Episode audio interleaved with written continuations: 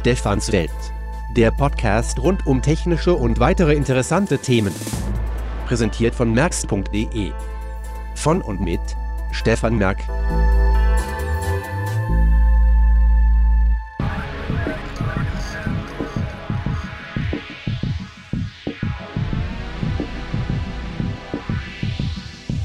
Willkommen zur Ausgabe Nummer 36.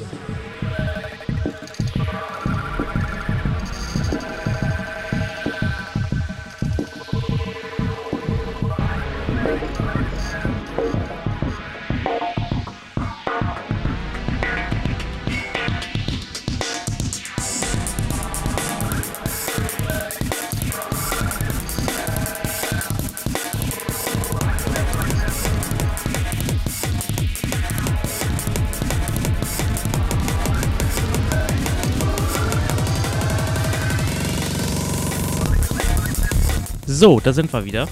Ich hatte ja letztes Mal schon angekündigt, es geht um Musik. Und zwar geht es diesmal um zwei oder zweieinhalb Dinge. Zum einen haben Sie es gerade schon gehört, die Electribe ESX1 SD von Korg. Das ist ein Music Production Sampler. Was das ist, da kommen wir später noch drauf zu sprechen. Zunächst geht es aber heute mal um Mischpulte. Sie haben das schon in meiner etwas anderen Begrüßung gemerkt, dass irgendwie dann Echo bei war. Ne? Das war dann einfach so ein toller Echo-Effekt. Den kann ich hier ein- und ausblenden.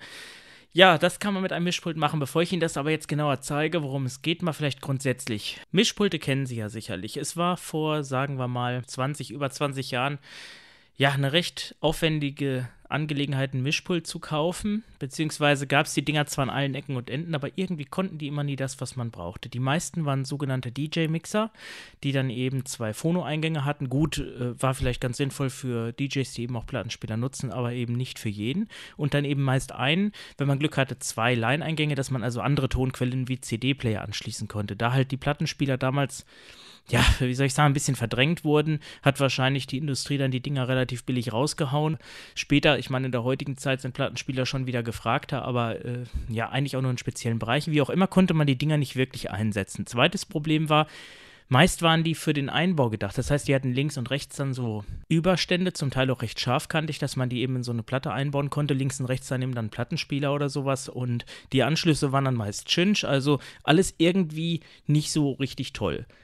Die Preise lagen damals so bei ja, 200 bis 400 Mark und aufwärts. Bei Konrad gab es dann immer ganz viele mit Soundcraft bezeichnet und mit dann auch Equalizer dabei und so weiter. Und ja, heute ist das ja alles etwas anders. Wir haben viel digitale Medien, viele produzieren zu Hause eher Podcasts, als da irgendwie DJ zu spielen oder sowas. Und von daher hat sich das Blatt ziemlich gewandelt und heute gibt es auch ganz andere Geräte. Ein Mischpult, was ich Ihnen vorstellen möchte gleich, ist das Pronomic, geschrieben mit C am Ende 802 UD. Und das Besondere an diesem Mischpult ist, dass es eigentlich mit den Mischpulten, die man so Anfang der 90er kennt, überhaupt nichts gemein hat. Also es ist eigentlich eine Kiste, die ist so 20 auf 20 Zentimeter groß mit ganz, ganz vielen Drehknöpfen. Also sage ich mal auch blind sehr gut bedienbar. An der Rückseite sind Anschlüsse für digital Ein- und Ausgang, koaxial optisch und USB hat das Ding auch noch. Und oben findet man dann ganz viele ja, Eingänge, Ausgänge, Klinke, XLR und was man alles so braucht. Die äh, Anzahl 802 UD heißt das Mischpult. Erkennt man schon, wie viele Kanäle es hat, nämlich 8. Wobei man hier aufpassen muss. Die Mischpulthersteller sind da ganz findig. Man hat nämlich vier Monokanäle und zwei Stereokanäle. Stereo bedeutet also zwei Kanäle, sprich vier macht zusammen 8. Es gibt das Mischpult auch als FX-Variante, dann hat es eben keine Digital-Ein-Ausgänge und keine USB. Es gibt das Ganze auch dann äh, mit weniger Eingängen als 602 und so weiter. Und jetzt fragen Sie sich, das kostet bestimmt ein Vermögen. Wenn das Ganze so viel kann, vor allen Dingen auch mit Effektprozessor, nee, knapp über 100 Euro zahlt man für die große Variante hier. Und ja, was kann man eigentlich alles damit machen? Sie hören das jetzt schon, ich habe diese Electribe und das Mikrofon hier gemischt.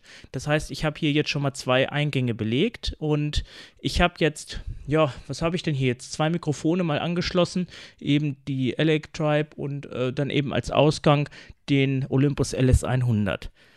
Ja, vier Monokanäle, sagte ich. Das ist auch ganz sinnvoll. Sie hören mich jetzt in der Mitte. Ich könnte jetzt mal hier das andere Mikrofon, dann müsste ich mal hier rüber wechseln. Müsste ich mal ein bisschen hochstellen. So, jetzt spreche ich über das andere Mikrofon. Ist natürlich nicht sehr sinnvoll, weil man hier jetzt, ähm, ja, ich mal, alles über einen Kanal hört. Ich kann aber hier die Balance verstellen, dann drehe ich mich hier nach links und kann das Mikrofon einfach nach rechts drehen. Und jetzt erkennen Sie auch den Sinn der Mono-Eingänge. Wenn ich jetzt das andere Mikrofon zum Beispiel lauter mache, dann könnte ich jetzt einfach so ein bisschen Raumhall mit einmischen kann auch das Mikrofon hier nach links drehen oder auch nur ein Stückchen, dass ich also quasi noch ja ein bisschen, sag ich mal, im Raum bin. Also man kann sehr viel machen. Und ich möchte Ihnen äh, das vielleicht mal erklären, was man alles so machen kann. Sie haben pro Eingang, also sowohl für die vier Mono- als auch für die zwei Stereo-Kanäle, den gleichen Aufbau. Das heißt, das kann man wunderbar blind bedienen. Man fühlt auch an dem Poti, wo es eingestellt ist, ob in der Mitte, links oder rechts. Man hat bei den vier Mono-Eingängen äh, jeweils die Möglichkeit, XLR oder Klinke anzuschließen. Das heißt, man kann also ein Mikrofon mit XLR-Stecker da reinstecken. Man kann auch eine Phantomspeisung dann allerdings nur für alle Eingänge zuschalten. Man hat dann noch einen Regler, dass man hier, ich, Sie merken es hier, wenn ich jetzt zum Beispiel ein Instrument anschließe, könnte ich dann auch noch die Eingangsempfindlichkeit verändern. Dann hat man den Aussteuerungsregler ganz unten und darüber ist halt das Ganze, wie man das quasi von so einem, so einem Rundfunkpult kennt, so in etwa die äh, ja, wie soll ich sagen, identische Anzahl an Drehknöpfen. Das heißt, jeder Eingang hat die gleichen Möglichkeiten. Dazu zählen, wenn wir jetzt mal von oben anfangen, äh, drei Regler für die Klangregelung. Also ich kann jetzt zum Beispiel Höhen rein oder rausdrehen oder eben mehr Mittenanteil geben. Das ist dann zum Beispiel für Gesangsspuren wichtig, wenn man jetzt äh, das Ganze abmischt. Und das kann ich für jeden Kanal individuell machen. Tiefen, jetzt übersteuert es ein bisschen. Und dann eben den Effektanteil einmischen. Da kommen wir gleich noch zu. Dann die Balance und Lautstärke. Und das eben für diese ganzen, ja, in Wahrheit eigentlich sechs Kanäle.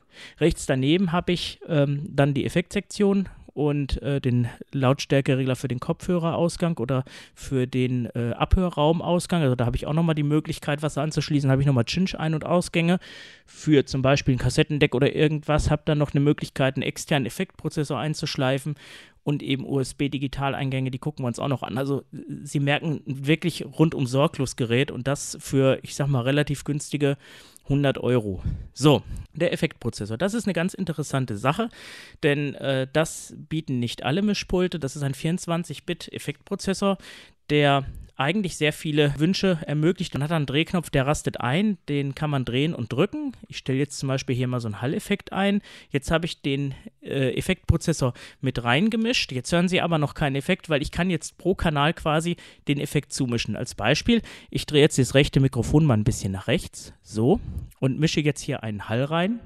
Jetzt hören Sie, das klingt ja wie in so einem Raum. Ich kann allerdings für das linke Mikrofon äh, da spreche ich jetzt mal rüber. Ich drehe das hier mal nach links. Da merken Sie, da ist kein Hall. Im rechten schon, im linken nicht. Also muss ich jetzt hier den Hall-Effekt auch eindrehen. Kann den auch ein bisschen stärker machen. Kann jetzt hier vielleicht auch noch ein bisschen was an der Klangcharakteristik verändern. Quasi mit dem Equalizer. Rechts haben wir dann wieder ein bisschen weniger. Also hier kann man wirklich äh, für alle möglichen Situationen eine ganze Menge einstellen. Aber gucken wir uns nochmal diesen Effektprozessor an. Ich drehe den mal bewusst ein bisschen stärker rein. Das ist jetzt hier ein Hall-Effekt. Ich kann jetzt hier zum Beispiel die Effekte mal durchschalten. Das heißt, ich drehe eine äh, Position nach rechts und drücke dann den Knopf. Dann wird dieser Effekt eingeblendet. Das ist ein Stereo-Effektprozessor. Das heißt, man kann jetzt nicht den auf links oder rechts ähm, ja, aufteilen. Man merkt vielleicht, ich drehe ihn mal ganz laut. Ich weiß nicht, ob man es hört, es bringt so ein bisschen Brummen mit. Das ähm, ist eigentlich auch nicht schlimm. Bei der Preisklasse darf man da wirklich nicht viel erwarten. Hier haben wir zum Beispiel so einen kleinen Raum. Ne? Wenn wir da ein bisschen weiter drehen, ich will die jetzt nicht alle 100 durchgehen, dann gibt es irgendwann auch so Echo-Effekte. Wo sind die denn? Hier zum Beispiel, da hat man dann so eine Art Reverb-Hall oder so einen ganz normalen kleinen Raumhall oder Echo, ich weiß gar nicht, wo die jetzt hier kommen. Es ist ein gut lesbares LED-Display. Jetzt hier haben wir die, die ähm, Echos. Das äh, kann man dann auch nutzen. Man kann allerdings nur einen Effekt einstellen und den dann auf die Kanäle verteilen. Also ich kann nicht sagen, auf dem einen möchte ich Hall oder Echo. Es gibt zwar Kombinationseffekte, aber das ist äh, dann eher was für, ja, wenn man so bestimmte Effekte erzeugen will für einen Kanal, aber äh, da müssen sich alle mit zufrieden geben, was hier eingestellt ist. Es gibt auch dann so ein paar Flanger-Effekte. Sie hören das hier. Das ähm, gibt es hier auch noch so ein paar. Ach, ich weiß jetzt gar nicht, ich habe die noch alle gar nicht durchgehört. So Pitch-Shifting-Effekte hier zum Beispiel, dass meine Stimme etwas höher, ja, in der Terz, höher, la, la, la, la, la, oder sowas. Ja, und dann kommen wir zum Schluss äh, auf die Kombinationseffekte. Hier haben wir einen, einen ähm, Echo-Effekt mit einem Flanger oder hier einen Pitch-Shifter oder also Sachen. Also äh, es ist eine ganz tolle Spielerei, die allerdings auch Sinn macht, wenn man jetzt irgendwas macht für Musiker zum Beispiel, die jetzt einen Podcast machen wollen und singen wollen. Hier habe ich jetzt einen leichten Halt, den lasse ich mal drin. Und ähm, ja, da kann man eben eine ganze Menge machen. Ich will Ihnen diesen Hall-Effekt mal jetzt an der Electribe demonstrieren, die ich Ihnen gleich beschreibe. Und zwar suche ich mir jetzt hier mal einen Pattern aus, der eben keinen eigenen Effekt mitbringt. So. Und jetzt kann ich hier das Ganze verfeinern, indem ich jetzt den Effekt eindrehe quasi.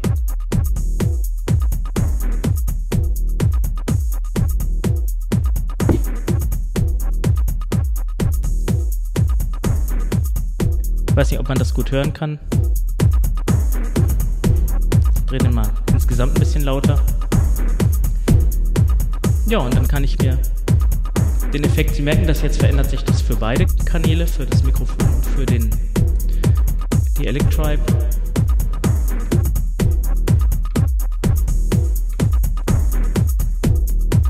Man muss bei den Delay-Effekten übrigens drehe den jetzt mal raus, den Effektprozessor. Man muss bei den Delay-Effekten übrigens gucken. Die werden nicht synchronisiert. Also da muss man schon gucken, dass man das passende Tempo kriegt. Das könnten Effektgeräte mit MIDI-Eingang besser, die dann quasi auch richtig äh, abgeglichen werden zum Instrument und dann eben das Effektmodul äh, dann auch passt. Braucht man bei so einem Instrument wie dem Electribe nicht, weil der hat ja eine integrierte Effektsektion. Ja, was ist das eigentlich jetzt, was Sie da gerade hören? Also Sie merken schon, ich hatte es letztes Mal schon angedeutet, das ist ein ganz verrücktes Instrument eigentlich. Hat so die Größe eines 4 zu 3, 15 Zoll Notebooks, recht quadratisch, so weiß ich nicht, 35 auf 35 Zentimeter. Und das Besondere, weswegen ich Ihnen das Ding überhaupt zeige, ist gar nicht die Musikart, die Sie damit machen können, sondern dass man das Gerät eigentlich, ich möchte nicht sagen blind bedienen kann, aber auf jeden Fall es für jede Funktion einen Drehregler oder einen Knopf gibt. Das hat auch seinen Grund. Das Gerät ist für den Live-Einsatz, also für den DJ konzipiert, der das Ganze in der Disco nutzen kann. Man kann mit dem Gerät auch andere Sachen machen, wie ich Ihnen gleich zeige. Also das ist jetzt nicht nur Techno, auch wenn es so klingt. Das äh, Demo hatte ich Ihnen anfangs auch nur gezeigt, weil da eben auch klar wird, dass das Ding sehr viel kann und sehr flexibel ist. Und äh, von daher ist es halt wirklich eine interessante Groovebox, wie diese Geräte genannt werden, weil man eben auch sehr viel intuitiv machen kann, ohne jetzt unbedingt hingucken zu müssen. Zum Gehäuse, das ist aus Metall, richtig schwer und robust, rot lackiert. Es gibt von der Electribe zwei Versionen, die ESX1 und die EMX1. Letztere hat im Gegensatz zu einem Sampler, also das ist hier ein wirklich reiner Sampler, einen wirklich vernünftigen Synthesizer mit an Bord. Das heißt, es gibt vordefinierte Klänge, die man verändern kann, wie bei einem Keyboard auch. Und äh, das ist für mich nicht so interessant, weil ein Sampler fehlte mir noch und äh, hier kann ich auch flexibel die Klänge laden und verändern. Das kann ich bei der EMX1 SD nicht. SD deshalb, weil es die Gerätegattung schon lange gibt, über 10, 15 Jahre. Erfreulicherweise kostet sie auch nur noch die Hälfte wie damals, so um die 470 Euro. Damals lagen die so bei 1000 Euro. Und früher gab es Smart Media Karten, die sind ja ein bisschen out, deswegen hat Korg das Ganze umgerüstet und jetzt gibt es sie mit SD-Karten. Vielleicht mal generell, man unterscheidet ja bei den elektronischen Musikinstrumenten ja schon in Gattungen. Sie haben den Microkorg vor einiger Zeit mal gehört, den ich Ihnen vorgestellt habe, ein reiner Synthesizer zur Klangerzeugung. Das, sei mal, klassische Entertainer-Keyboard kennt eigentlich jeder. Das ist also das, womit man dann auch als Alleinunterhalter unterwegs sein kann oder was man zu Hause eben benutzt. Es gibt dann noch Workstations, die sind dafür gedacht, dass man quasi Musik produziert produziert. Die haben halt dann keine Begleitsektion in dem Sinne und sind so eine quasi All-in-One-Lösung aus Synthesizer, äh, Sequencer, dass man also eben Musik programmieren kann und eben Eingabetastatur, dass man es auch zum Beispiel auf der Bühne oder so in der Band nutzen kann. Und ja, diese Grooveboxen haben also keine richtige Klaviatur und sind halt dafür gedacht, ja, Grooves zu erzeugen. In den 80er Jahren, diese Rhythmusmaschinen, die Drumcomputer, kennen Sie vielleicht, äh, die Phil Collins zum Beispiel in The Air Tonight, die TR-808 benutzt hat oder die CR-78, die eigentlich niemand von der Bezeichnung erkennt, aber jeder, der sie hört, äh, würde sie wiedererkennen. Also ein ganz klassisches Instrument, zum Beispiel hört man zum Anfang von äh, Fade to Grey von Visage. Also das sind so Rhythmusmaschinen, die heute natürlich ein bisschen mehr können als damals. Die Technik ist ja auch weiter und wie Sie hören, kann das Ding hier eine ganze Menge, nämlich nicht nur Rhythmus, sondern auch entsprechende Beats und Grooves und Samples.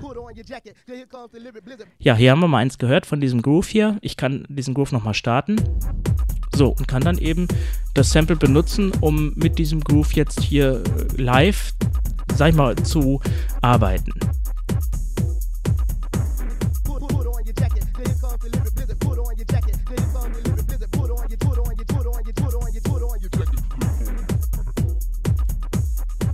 Ja, und das Besondere ist eben nicht nur dieser Sampler, dass ich also quasi auch äh, Klänge einladen kann oder sogar selbst aufnehmen kann. Das Gerät hat einen Audioeingang, äh, durch den ich Signale reinschicken kann. Das gucken wir uns noch an.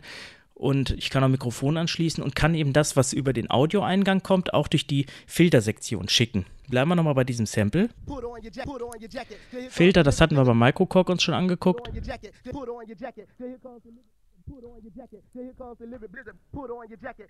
Oder mit Resonanz. Ne, das sind so Effekte, die kann man machen. Man kann jetzt auch die, äh, sag ich mal, Start- und Endposition des Samples verändern.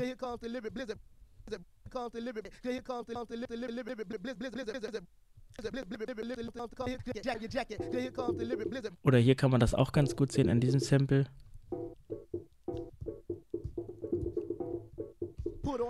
Und man kann auch die Geschwindigkeit verändern und das Gerät erkennt auch ähm, die Länge des Samples und wie schnell das ist, so eine BPM-Erkennung. Ich kann das jetzt zum Beispiel hier äh, mal langsamer stellen. Oder schneller. Man merkt natürlich, dass das so ein bisschen, ja, hoppelt. Also das ist natürlich jetzt äh, von der Qualität her, gibt es natürlich bessere Sampler, aber es reicht einfach für den Zweck, für äh, den das Gerät geschaffen ist. Was weiterhin noch vorhanden ist, ist eine Röhrenendstufe, dass man das Gerät, wenn man es zum Beispiel in einer äh, Disco betreibt, äh, auch ein bisschen, sag ich mal, füllen kann, also eine Art Klangsättigung. Das kennt man von Bandmaschinen auch, wenn man äh, eben das Signal verdichten möchte. Und das macht man hier über eine klassische, richtig analoge Röhre. Das ist eine Besonderheit, das äh, gab es in den Vorgängermodellen nicht. Und diese Röhre äh, macht schon was her. Ich zeige Ihnen das mal. Jetzt fahre ich die Röhre mal rein. Kann also wirklich bis zur Übersteuerung gehen. Ja, also das ist schon ganz interessant. Also, äh, Sie merken jetzt auch ein bisschen die Musikstile. Es geht also wirklich von Dance über Hip-Hop und was weiß ich nicht. Also, alle, sag ich mal, rhythmusorientierten Stile kann das Gerät. Also, zum Beispiel auch diese äh, Chill-Out-Grooves, die man ja heute auch öfter mal hört. Das ist so ein bisschen hausorientiert beispielsweise.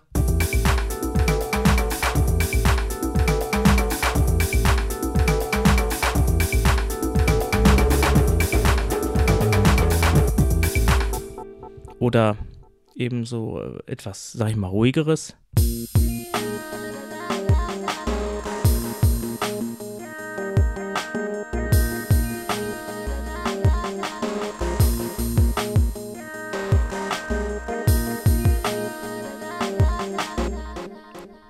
Was Sie halt auch machen können, wie ich ja schon sagte, in den Groove aktiv eingreifen. Das demonstriere ich Ihnen jetzt auch mal an einem Beispiel, dass man da wirklich live einiges mitmachen kann.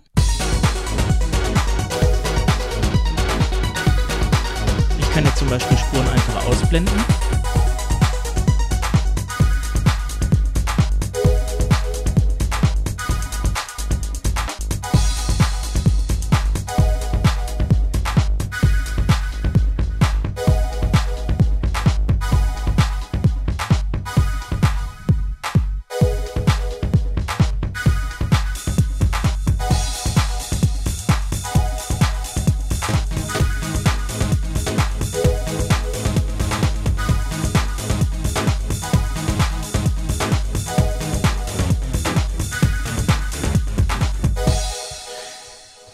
Also das klingt vielleicht für den einen oder anderen vielleicht ein bisschen abgefahren, aber das sind jetzt halt hier die Presets. Ich bin ja auch frei in der Entfaltung, was ich hier machen kann. Und dass man das Gerät blind programmieren kann, das möchte ich Ihnen jetzt mal kurz demonstrieren. Ich suche mir jetzt hier mal so einen freien Track. Sie hören jetzt hier einfach so eine Bassdrum und zwar wird das Ganze programmiert über eine sogenannte Lauflichtprogrammierung. Sie haben jetzt hier einen Viervierteltakt und haben 16 sogenannte Step-Taster, das heißt die 16 Teile eines äh, Taktes ich kann jetzt hier über diese neuen äh, Tasten, die ich auch frei belegen kann mit Samples, zum Beispiel hier, habe ich hier eine Snare Drum und kann auf zum Beispiel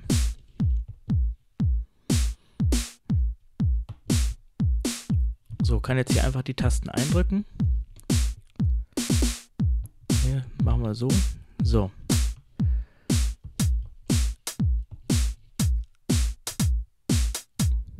So, jetzt habe ich hier eine verteilt. Ne, jetzt muss ich mal gucken. Ja.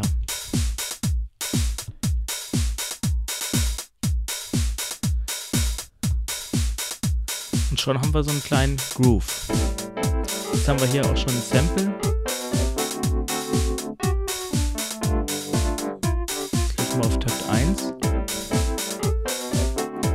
Ja gut, das ist jetzt ein ähm, Takt, da habe ich jetzt das Problem, dass ich jetzt hier nicht genug Platz habe. Man könnte das auch verlängern. Das will ich jetzt aber der Einfachheit halber mal nicht demonstrieren.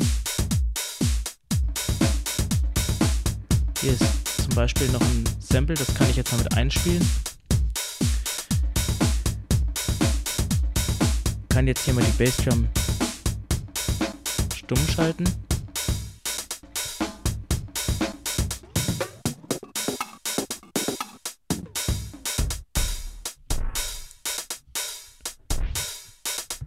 Ja, und das könnte ich dann so speichern und entsprechend weiterverarbeiten. Es gibt eine ganze Menge Sounds. Ich will mal so ganz groben so einen Querschnitt zeigen. Muss mal gerade gucken, wo ich die. Ah ja, hier. Das sind alle Samples, die sind jetzt schon vorgeladen.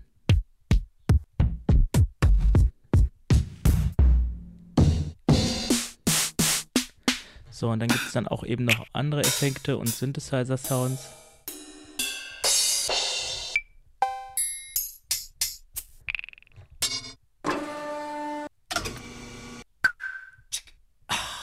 Hier sind so ein paar Sprachsamples.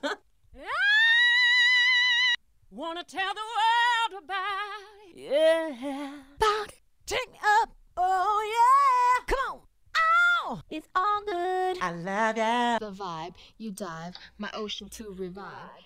Sie merken, die haben zum Teil auch schon Effekte, die sind halt dann so aufgezeichnet worden. I know I got your ears, cause the beats are kinda fly.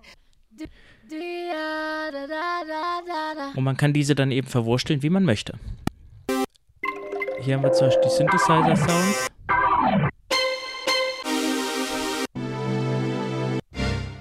Die ich dann auch mit Effekten nachbearbeiten kann. Das haben sie wohl auch im Demo gehört. Oder hier ein paar Drumloops.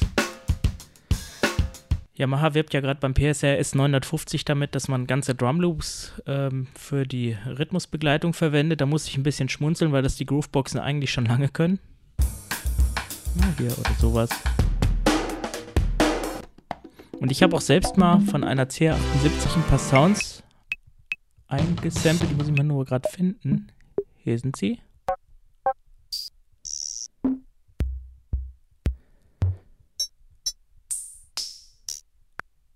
Und da könnte ich jetzt zum Beispiel auch einen Groove machen, indem ich eben jedes Instrument auf eine dieser neun Tasten lege und dann eben eine Bassline über den Synthesizer-Part hier zum Beispiel mache. Jetzt kann man hier mit den 16 Tasten, Sie merken es jetzt hier an diesem Sound, gut, ist jetzt ein bisschen unvorteilhaft.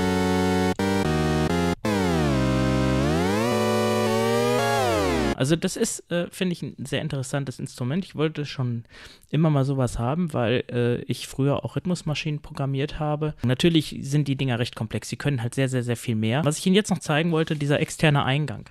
Ich habe hier jetzt mal eine Workstation angeschlossen. So, da läuft jetzt ein Groove und den kann ich jetzt auch über diese Filterstufen schicken.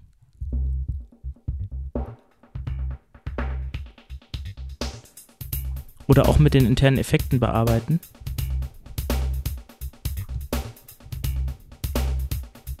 Das will jetzt gerade nicht so. Ah, hier.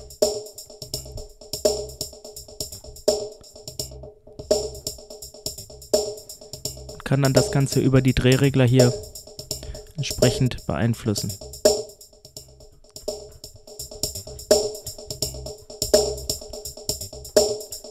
Man nur mal wissen, wie. Das ist eben so ein bisschen noch das Problem.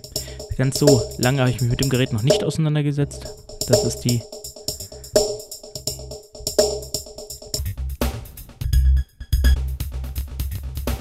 Jetzt haben wir hier ein Echo drauf, beispielsweise.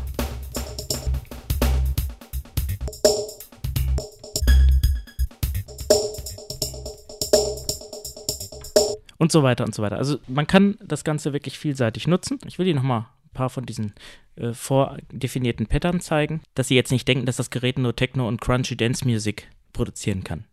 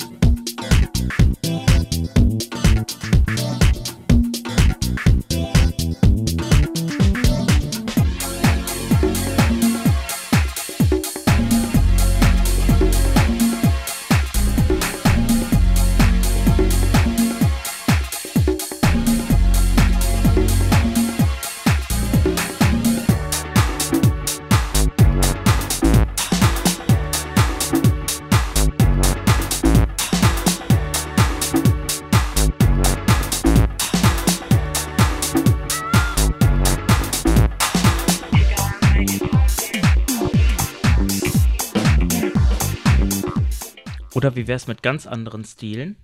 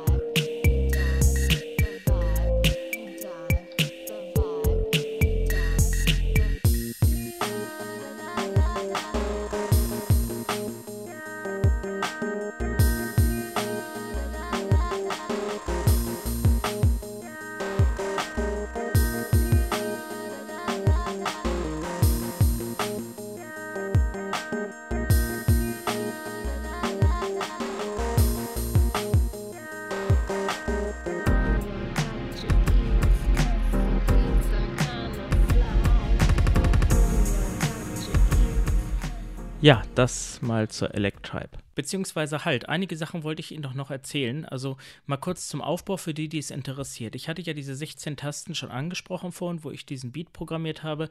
Das ist sozusagen auch die Möglichkeit, dass man die Synth-Parts spielen kann. Also das heißt, das sind 16 Taster. Das beginnt mit dem A und dann äh, bis zum hohen C kann man dann da ein bisschen, äh, sag ich mal, Einfluss drauf nehmen. Ist nicht so wirklich äh, zum Spielen gedacht, aber man kann da schon einiges machen. Es gibt neben diesen neun Drum-Parts auch noch fünf weitere. Zwei Synth-Parts, die sind monophon spielbar, also einstimmig zwei Sample-Parts und einen Slice-Part, wo man dann eben auch so ein Sample zerstückeln kann. Oben rechts hat man die ganzen Drehregler und Einstellmöglichkeiten für die Effektsektion. Das ist auch alles ganz gut gemacht. Also mit Leuchtdioden kann man sehen, was man eingestellt hat und äh, die ganzen Effektwege, das ist auch ein bisschen aufgezeichnet. Also man muss da vielleicht schon sich ein bisschen mit auseinandersetzen. Links hat man dann noch so einen Ribbon-Controller, nennt sich das. Das ist sowas wie ein Touchpad, allerdings in eine Richtung. Äh, und dann noch so ein Regler, wo man dann den Arpeggiator steuern kann. Also wenn man jetzt automatische Klangabläufe machen will. Darüber das Transportfeld, also Play, Pause, Stopp etc dann ist da noch ein Display mit so einem Jogdial und so ein paar Funktionstasten und Modi-Schalter und so weiter. Also das ist äh, schon eine ganze Menge, was hier drauf passt an Knöpfen und ein bisschen auseinandersetzen muss man sich damit ja schon. Ich wollte noch was zum Tempo dann noch sagen.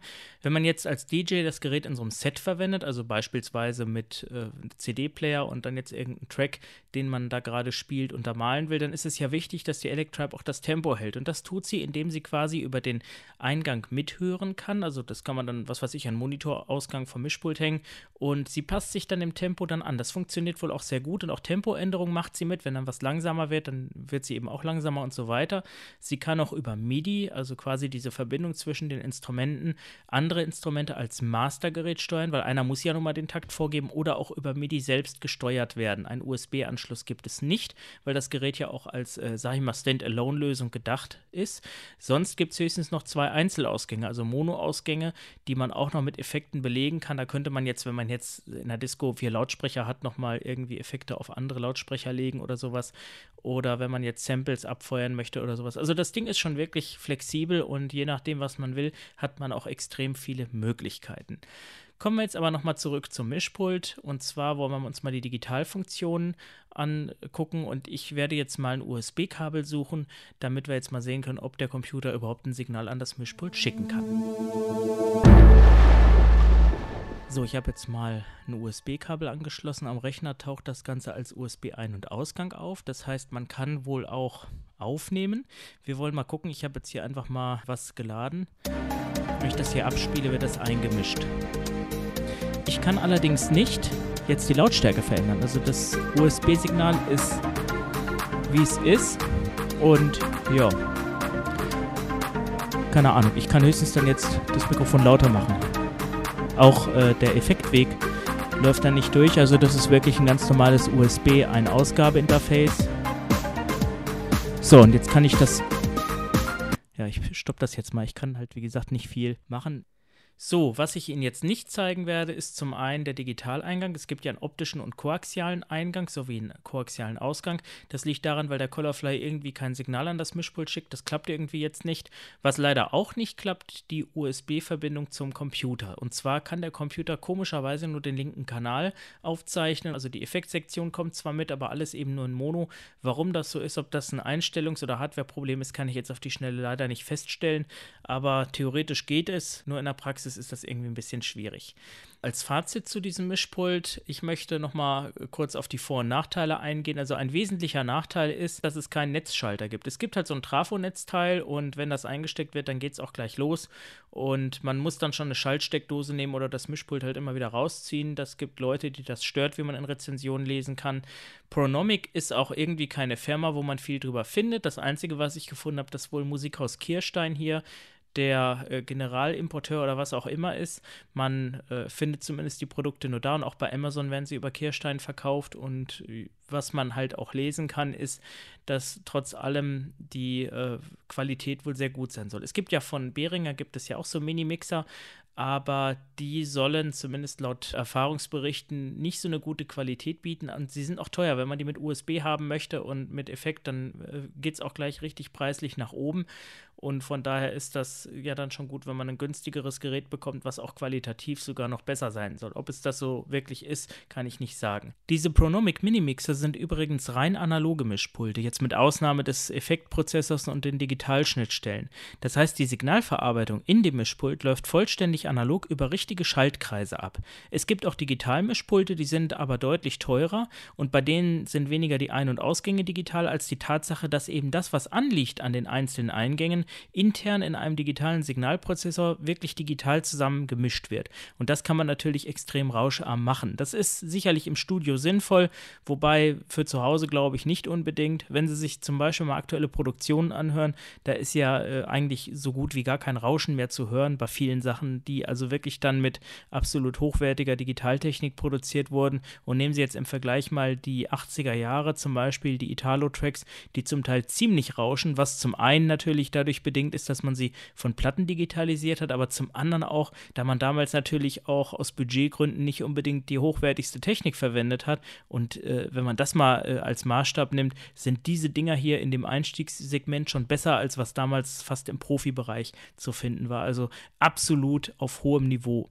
Es gibt ja auch keine Schieberegler, es gibt ja ausnahmslos Drehregler und Leuchtdioden, eben die Anzeige für den Effektkanal. Es wackelt leider auch ein bisschen, also da ist die Fertigungstoleranz wohl offensichtlich auch nicht so gut, aber es ist ja eigentlich auch wurscht, wenn es im Ergebnis, sag ich mal, funktioniert und so kleine Details wie Peakleuchten an den Eingängen, dass man also quasi, wenn man äh, jetzt drauf guckt, gleich sehen kann, wenn irgendwo was übersteuert ist, unabhängig von der Hauptaussteuerungsanzeige, dass man äh, einen vernünftigen Effektprozessor hat und so weiter. Also da denke ich, sollte man nicht auf hohem Niveau jammern, da kann man so wackelige Brutis vielleicht auch akzeptieren.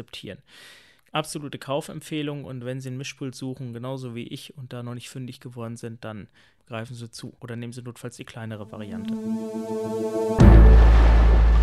Zum Schluss kommen wir jetzt nochmal zu einem anderen Instrument, das hatte ich vorhin ja schon mal angesprochen, die MicroStation. Wir hatten den MicroKorg ja schon mal vorgestellt und diese Mikrolinie von Korg ist super interessant, finde ich. Die MicroStation ist eine Workstation, das heißt, sie ist das All-in-One-Gerät mit äh, Sequenzer, Klangerzeuger, Synthesizer und eben Tastatur. Es gibt den äh, Microcorg als Synthesizer, da gibt es ja auch neuere Versionen, den XL, der aber dann mit dem alten nicht mehr viel gemein hat. Und es gibt das Micro Piano, das ist dann eben so eine Art Mini-Flügel, hat auch Lautsprecher wohl drin mit Stereo-Klaviersamples. Den Micro Sampler gibt es noch, das ist eben ein Sampler mit Tastatur, wo man dann eben Samples äh, direkt live spielen kann und den Micro Arranger. Das ist eine kleinere Ausführung des PA50, auch mit Lautsprecher, also ein richtiges Entertainer-Keyboard und das auf 90 cm Breite, das ist schon grandios. Und die Micro Station ist eben die Workstation, die es leider nicht mehr gibt. Also 2010 kam sie raus, kostete damals wohl so um die 700 Euro. Zum Schluss hat man sie so für 400 Euro irgendwie gekriegt und es war gar nicht so einfach, an das Ding ranzukommen. Lautsprecher hat die nicht drin, dadurch ist sie halt noch kompakter, braucht sie auch nicht, weil man sie ja entweder auf der Bühne oder im Studio nutzt und da ja in der Regel irgendeine Abhörmöglichkeit hat. Sie hat 48 Megabyte Sample-ROM. Das ist ziemlich wenig, wenn man sich mal überlegt, dass so ein Tyros 1 schon 64 MB hat oder das KN7000 von Technics. Und wenn man sich jetzt mal die großen Geschwister von Korg anguckt, zum Beispiel M50 oder so, die haben dann gleich mehrere hundert Megabyte oder auch sogar im Gigabyte-Bereich. Und da muss man halt auch ein bisschen Abstriche machen. Trotz allem bedeutet das nicht, dass die Instrumentvielfalt schlecht klingt, denn man kann auch mit wenig Speicher aufgrund neuerer Kompressionsalgorithmen eine ganze Menge machen. Und wenn wir uns jetzt mal die Instrumente durchhören, dann werden Sie das, denke ich, auch selbst feststellen. Und da es ja ein All-in-One ist, hat es eben auch eine Effektsektion. Ich nutze jetzt mal diese Vorhörtaste, dass ich quasi mir die Instrumente angucken kann. Hier haben wir das Klavier. Da haben wir dann auch mehrere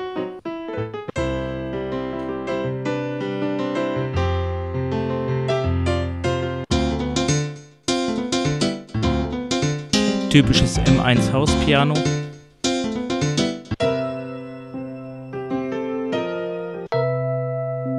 Ein E-Piano, so ein Fender Rhodes.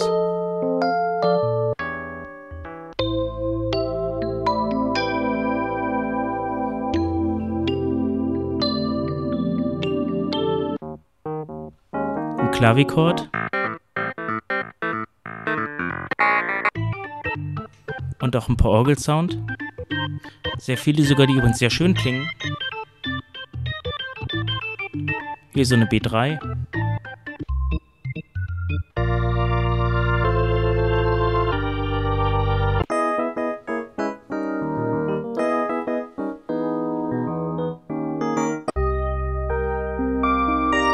Und wie ich ja sagte, ist es ein Synthesizer, also ich kann hier auch über Regler Einfluss auf den Klang nehmen.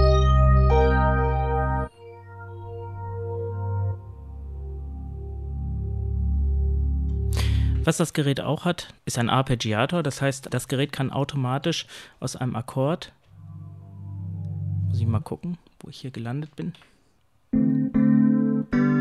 eine Melodie erzeugen. Schalte ich den mal zu.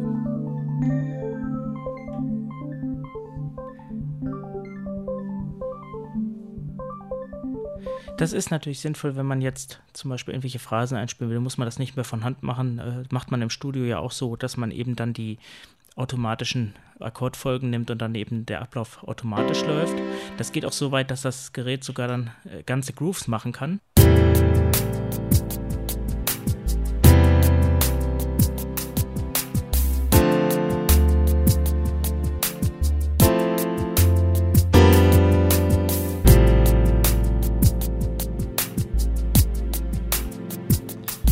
Und so weiter. Das geht auch recht komplex. Ich zeige Ihnen mal was Klassisches. Beispielsweise Korg hat ja die Workstation erfunden und die klassische M1, die man so Anfang der 90er aus der damaligen House- und Dance-Szene kennt, das klingt dann so.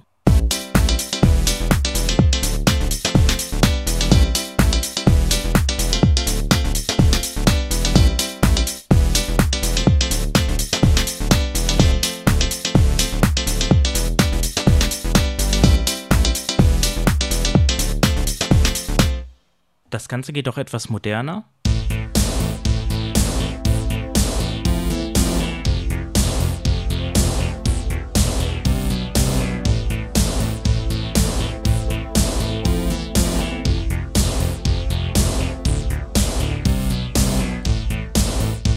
Also ist schon ganz nett. Und man kann das eben dann über den Sequenzer aufzeichnen und kann dann eine Melodie dazu spielen. Und das ist übrigens auch relativ bedienbar. Es gibt ein Display mit zwei Zeilen, das muss man schon mühsam ablesen. Aber so das Transportfeld, also Play, Pause, Stopp, ist in echten Tasten vorhanden, so wie bei dem Electribe auch, aber eben halt jetzt in vernünftiger Tastaturvariante. Und man kann da halt schon einiges mitmachen.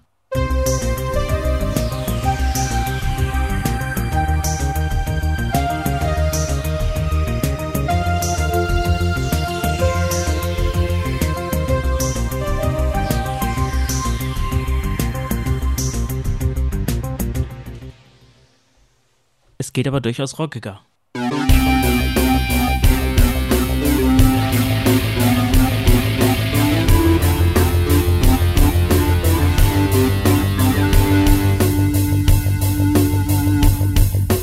So, und bevor ich mich jetzt verabschiede mit einem Werksdemo der Microstation, denn ich denke, das interessiert Sie vielleicht ein bisschen mehr als die Electribe, sage ich Tschüss, bis zum nächsten Mal und darf schon mal darauf hinweisen, in Ausgabe 37 geht es um was ganz Interessantes und zwar um Autismus-Begleithunde. Tschüss, bis denn.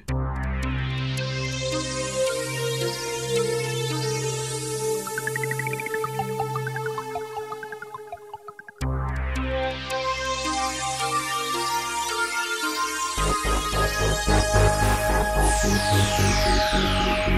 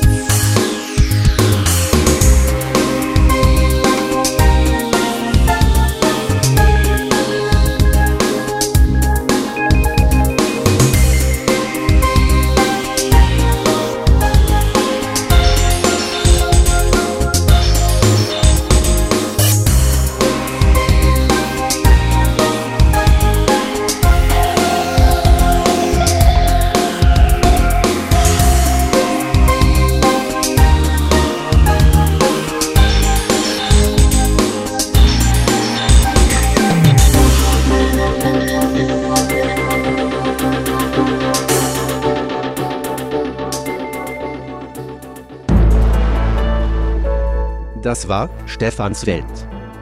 Präsentiert von merx.de. Eine Produktion der Firma Merck. Internet www.firmamerk.de